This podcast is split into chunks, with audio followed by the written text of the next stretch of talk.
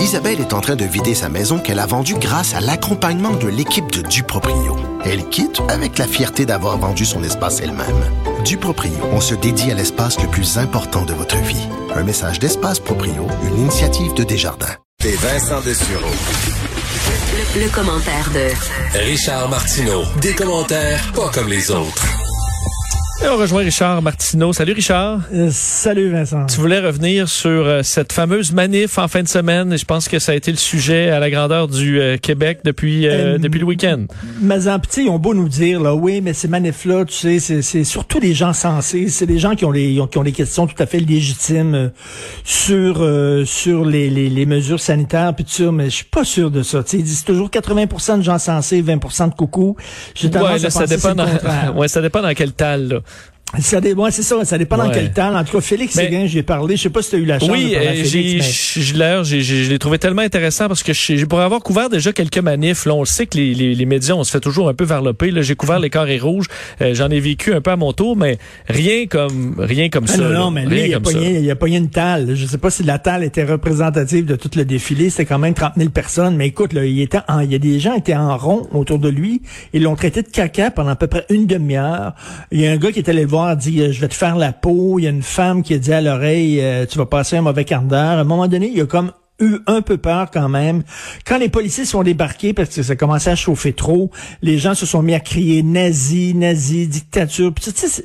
Conneries là. Mais est-ce qu'il y a C'est vraiment des conneries. Mais est-ce que Richard, il y a pas, euh, moi, j'ai, j'ai- sur la manif, là, on en a, ça nous a tous inquiétés, là, puis ça nous inquiète ce mouvement-là. Mais euh, l'été dernier, là, il y avait des manifs et euh, il y avait à peu près autant de monde, sinon plus. Là. Donc samedi, Ben- c'est pas un mouvement qui est en croissance. On a notre pourcentage de mêlés qui se sont conf- qui se sont mêlés sur les réseaux sociaux, qui croient à des absurdités. Puis écoute, on leur change, on les changera pas. Ça va venir d'eux. Moi, je pense qu'ils sont, vraiment, là, ils sont allés chercher le maximum. Là. Ben, Tu sais, ils ont c'est vraiment ça. Drainé là, tout le fond de la canisse. Là. Ils ont vraiment, il reste plus rien. Là.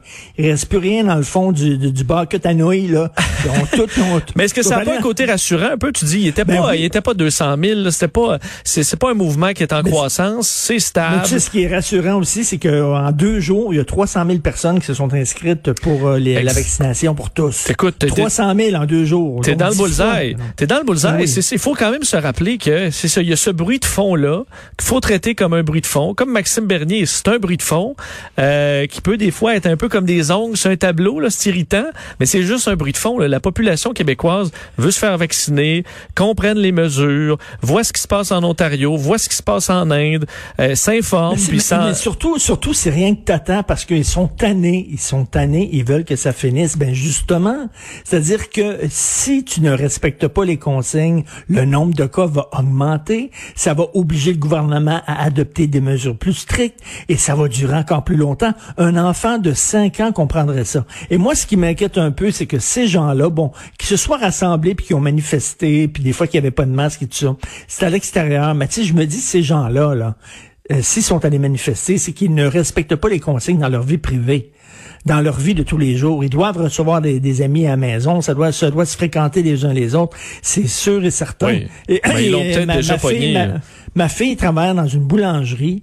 Et euh, en fin de semaine, elle a commencé son chiffre, elle a commencé une nouvelle job en fin de semaine, euh, job d'été. Et euh, c'était les commandes, c'était 25 croissants, 8, 8 baguettes. C'est c'est pas euh, c'est pas pour une consommation personnelle. là. Non. À moins qu'ils ont beaucoup, beaucoup d'enfants dans cette famille-là, là. Non. Elle m'a dit, il y en avait beaucoup, là. Tu sais, c'était, les gens arrivaient puis faisaient des commandes pour des brunchs, là. Ouais. Vraiment. Donc, ça, ça m'énerve. Ça, ça m'énerve un peu parce qu'on veut pas esprit de, de, le- le hausse, la hausse des cas. Et comment Euh, ça se fait que ces gens-là comprennent pas qu'au Québec, on est mieux qu'en Ontario parce qu'on a des consignes et des mesures sanitaires plus sévères qu'en Ontario et c'est pour ça que les cas sont moindres? Oui, mais ils comprennent rien. Euh, Je t'ai Si. envoyé, euh, il y avait un do- documentaire, je sais pas si c'est de Bloomberg ou du New York Times qui sont, sont rendus en Inde là, pour suivre la crémation des corps. Et euh, Ben ouais, c'est ouais, des, des, c'est des documents qu'il faut. Le, le paradis de Maxime Bernier là, c'est New Delhi là. C'est, euh, c'est, c'est tout le monde meurt. Le système de santé est en déroute. Il n'y a plus d'oxygène. Ça, c'est la, la, la, la liberté, là, le prix de se croire à l'abri. Oui, mais ce qui est beau, ce qui est beau, c'est que quand il y a, je sais pas, 15 millions de personnes qui vont, qui vont mourir en Inde, les autres vont atteindre l'immunité collective. Collective. C'est ça que tu comprends pas. C'est ça, eux autres, qui se disent, là. Ça prend 50% de la population qui soit wipée ben raide. C'est ça. Après ça, les autres puissent aller à cage au sport tranquille. Tu Ouais. comprends? Où on peut juste sécuritairement avoir l'immunité grâce au vaccin euh, en attendant un autre petit mois et demi, puis euh, les, les Québécois vont être euh, vont être vaccinés. Ben écoute, l'histoire de la dame là qui était anti-vaccin et qui est morte là, puis qui, qui demandait sur son lit de mort aux gens de se faire vacciner là, c'est une tristesse. C'est comme, c'est comme, c'est exactement comme quelqu'un qui tombe dans une secte. C'est la même affaire. Elle ne parlait que de ça, elle ne voyait que ça quand elle contactait ses proches. Elle ne parlait que de cette affaire-là comme quelqu'un qui parle tout le temps de Jesus, Jesus, Jesus. C'est vraiment une secte cette gang-là. Ils sont dangereux. Mais euh, c'est ça. Au moins, je pense pas en croissance. Alors moi, ça me stresse plus ou moins. Pendant ce temps-là, ça vaccine euh, écoute, du matin au soir à la grandeur du Québec. Alors je pense que ça, c'est euh, c'est Ouais, rassurant. C'est la bonne nouvelle. Euh, Est-ce que ça t'a rassuré le rapport Laurent? On parlait avec Régine Laurent tantôt. euh, une- une- toute une brique là, présentement euh, fait présenter avec une série de mesures pour changer le sort de nos enfants en difficulté. Est-ce que euh, on va tabletter ça ou il y aura des réels changements? Je pense qu'il va y avoir des changements, mais on va créer un poste de commissaire indépendant qui va regarder ce qui se passe là euh, concernant les enfants. Tu sais, tout le temps, ça c'est la réponse euh, québécoise à tout problème social, c'est qu'on va créer une nouvelle instance avec des bureaux, puis des secrétaires, puis des fonctionnaires, puis leur budget, puis on va, sais, comme l'État est pas assez gros, là, on va, on va encore, on va encore euh, construire un pavillon à côté de l'énorme euh, État qu'on a. Bon, écoute, peut-être ça prend ça, je sais pas, mais moi, ce que je trouve le plus triste là-dedans, c'est qu'ils ont dit il faut remettre l'enfant au centre des décisions. Donc, ça veut dire que c'était pas le cas. C'était pas le cas. Quand on prenait des décisions, on ne pensait pas à l'intérêt de l'enfant. Tu sais, des fois, on disait on va prendre l'enfant puis on va le retourner dans sa famille dans, biologique parce que c'est important. Les, la père, le, père, la mère voulaient avoir leur enfant, on voulait pas les- enlever l'enfant de là, mais on pensait pas à l'enfant. Euh, que l'enfant était pas bien là, puis que oui, des fois, ils peuvent retourner dans leur famille biologique, mais des fois, il faut que tu sortes de là. Et là, le constat, après avoir fait toute cette, euh, cette, euh, cette commission-là, c'est qu'on on ne pensait pas à l'intérêt de l'enfant, on pensait plutôt à l'intérêt des parents. Tabarnouche, tu sais. Voyons, c'est comme le système de santé, on pense, c'est comme si on disait, on pense pas vraiment à l'intérêt des malades, on pense plus à l'intérêt du, système lui-même plutôt comme il faut, il faut rappeler ça vraiment que ce soit, être- il faut que ce soit l'enfant qui sont au centre de l'intérêt des décisions qui sont prises. Mais il y a aussi un, ra- rappel, tu sais, il disait, euh, il- la DPJ, c'est un peu le dernier recours, c'est le dernier filet. Il faut qu'il y ait une prise de conscience dans, dans tous les autres paliers là, à dire, faut être vigilant sur les enfants, faut intervenir, que ce soit dans le milieu scolaire, les CHSL, les CHSLD, les CLSC, les, euh, les, les médecins. Il faut qu'il y ait une première ligne qui fasse le, le, le tri, qui gère des cas moins, moins, imp- moins importants pour que la DPJ se retrouve avec juste ce qu'elle a à gérer. C'est pas ce qu'on a fait dans les dernières années. Là, il gère à peu non, près puis la. DPJ, ben c'est ça, puis la DPJ se retrouvait totalement Débordée. totalement débordée complètement. Puis en plus, on l'avait intégré dans un dans un énorme système où c'était complètement perdu. Là, donc, euh, Euh, avec la réforme Barrette. Tu parlais des coucous euh, de la COVID. Un mot sur les coucous de Québec solidaire. On dirait qu'ils ont ouvert la porte à une talle qui, euh, qui aimerait maintenant, aimerait refermer la porte, mais euh, ça ferme plus. Là.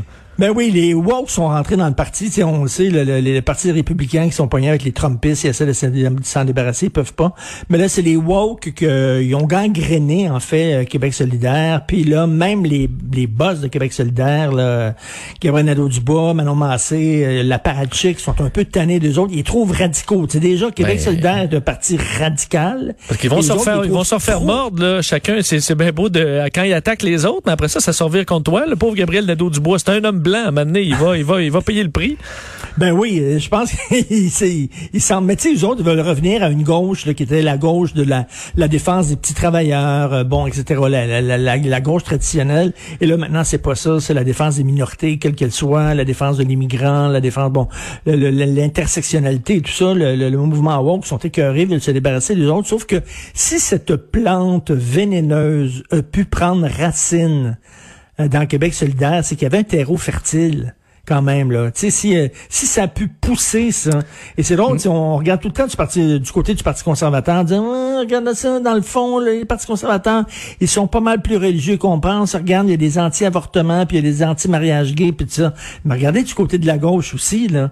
Si ce mouvement-là a pu prendre autant d'importance, là, c'est parce qu'il y avait un terreau là pour C'est sûr qu'il y a quelques membres euh, de, de, de cette gang-là chez Québec, Québec solidaire qui sont euh, pour qui Catherine Dorion, ça on a l'impression que c'est une euh, que c'est une traditionnaliste. Là. Oui. Donc ça Ben, va. Elle est, trop, elle est trop- elle est trop à droite. Ben c'est ce qui va ce qui va droite, arriver à un moment donné euh, parce que quelques mais est-ce qu'il n'y a pas quand même quand tu écoutes Manon Massé, Gabriel Nadeau Dubois c'est quand même des gens articulés qui sont euh, qui sont euh, tu sais Gabriel Nadeau Dubois Oui, des fois il nous surprend, il est habile. oui, oui. Est-ce qu'il Non, serait non, je quand même trouve, capable euh, d'isoler euh, le, le bon grain de livret? Mais je trouve que GND euh, est très bon, puis qu'il a sa place comme député, puis il pose d'excellentes questions. Oui. Euh, mais, mais cela dit, quand tu lis le programme de, de Québec solidaire, c'est un programme qui est quand même très radical. Très radical. Et que cette gang-là de coucous qui sont en train de s'insérer au sein de Québec solidaire, ils trouvent que c'est pas assez radical. Ça en dit long en maudit sur cette gauche woke là et au sein de la gauche, il y a comme maintenant un genre de guerre civile et c'est partout là. Hein. C'est au sein des démocrates, c'est au sein de la gauche du Parti socialiste en France et tout ça où ils sont pognés avec ces coucous-là et ne savent pas, absolument pas quoi faire. En même temps, ils sont de gauche comme eux autres, mais en même temps, ils sont... En fait, ce que c'est... Mathieu Bocoté me disait ça tantôt ce matin. Il disait, finalement, ce qu'ils n'aiment pas de cette gang-là, c'est qu'ils les trouvent trop...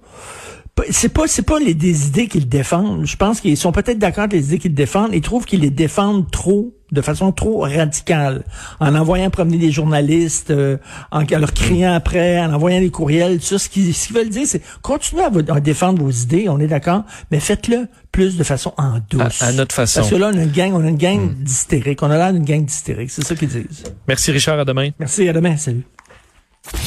Vincent Dessureau, Des.